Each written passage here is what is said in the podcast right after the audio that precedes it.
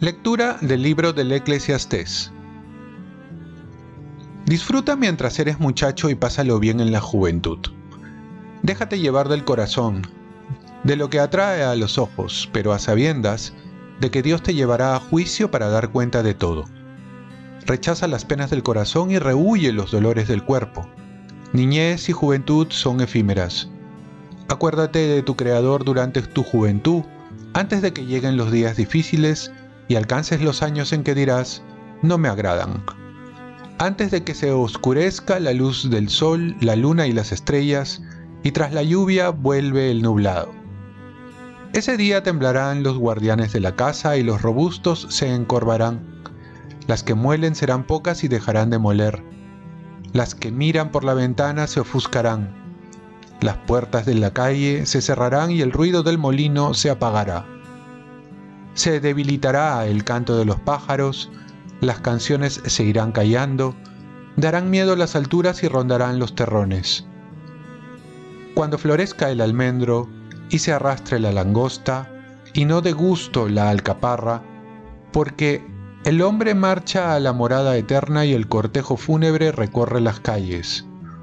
Antes de que se rompa el hilo de plata y se destroce la copa de oro, y se quiebre el cántaro en la fuente, y se raje la polea del pozo, y el polvo vuelva a la tierra que fue, y el espíritu vuelva a Dios que lo dio. Vanidad de vanidades, dice Coelet, todo es vanidad. Palabra de Dios. Salmo responsorial. Señor, tú has sido nuestro refugio. De generación en generación, tú reduces el hombre a polvo diciendo, retornen hijos de Adán. Mil años en tu presencia son un ayer que pasó, una vela nocturna. Señor, tú has sido nuestro refugio. Lo siembras año por año, como hierba que se renueva, que florece y se renueva por la mañana, y por la tarde se marchita y se seca. Señor, tú has sido nuestro refugio. Enséñanos a calcular nuestros años para que adquiramos un corazón sensato. Vuélvete, Señor, ¿hasta cuándo?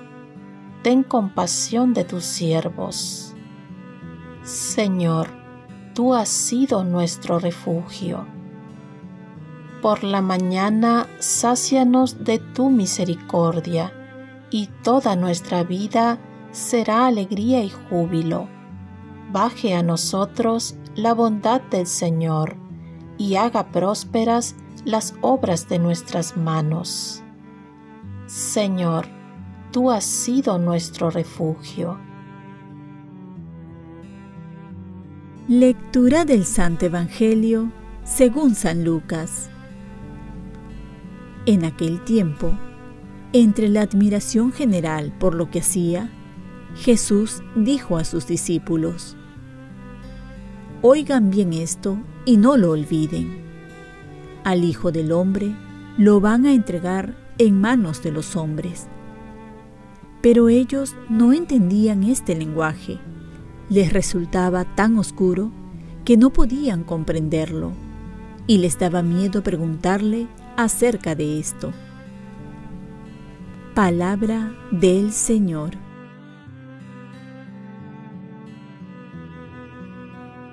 Paz y bien, aceptar la cruz para llevarla con Jesús. Hoy Jesús habla de su pasión, de su fin, del sufrimiento que iba a vivir y esto no lo entienden los discípulos porque esperaban un Mesías triunfador, poderoso, que iba a someter a sus enemigos. La cruz es difícil de entender, pero desde la óptica del amor encuentra un sentido. Todos tenemos que llevar una cruz. La diferencia es cómo la llevamos. Si rehuimos, si no la aceptamos, se vuelve más pesada. Si la ignoramos, nos persigue más. pero si la aceptamos por amor, si le damos un sentido, entonces se vuelve llevadera. Una persona que ama poco, todo le parece mucho, y una persona que ama mucho, todo le parece poco, es un dicho. Jesús abraza la cruz por amor y está aquí la grandeza de abrazar, aceptar y llevar la cruz como la llevó Jesús. Aquí un camino para sobrellevar el dolor transformándolo en amor. Nos dice el Papa Benedicto XVI, la cura del hombre no es esquivar el sufrimiento, ni huir del dolor, sino aceptarlo, madurar y encontrar un sentido unido a Cristo. Y la Madre Teresa Calcuta nos dice, el dolor es un don de Dios, el don más bello que puede recibir. Nos convierte en corredentores identificándonos con Jesús. Los santos que supieron de dolor se identificaron con Cristo en su pasión. Por su experiencia nos dicen que todo sufrimiento tiene sentido y esto no es incompatible con la felicidad. Termino con una anécdota que le ocurrió a San Pío Petrelchina. Dice que una mujer buscaba consuelo en San Pío y le dijo, comprendo que la agonía de Cristo en la cruz fue un sufrimiento más grande que cualquier otro, pero duró solo tres horas. El Padre Pío miró a esta mujer con compasión y le dijo lentamente, desde lo más hondo de su corazón y de su experiencia personal. ¿Acaso no sabes que Jesús está en agonía hasta el fin del mundo? Oremos, oh Dios, que has puesto la plenitud de la ley divina en el amor a ti y al prójimo, concédenos cumplir tus mandamientos para que merezcamos llegar a la vida eterna. Ofrezcamos nuestro día.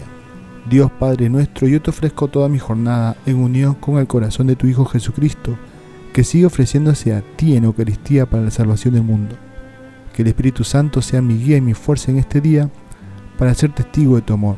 Con María, la Madre del Señor y de la Iglesia, te pido por las intenciones del Papa. Con San José Obrero, te encomiendo mi trabajo y mis actividades de hoy para que se haga en tu voluntad.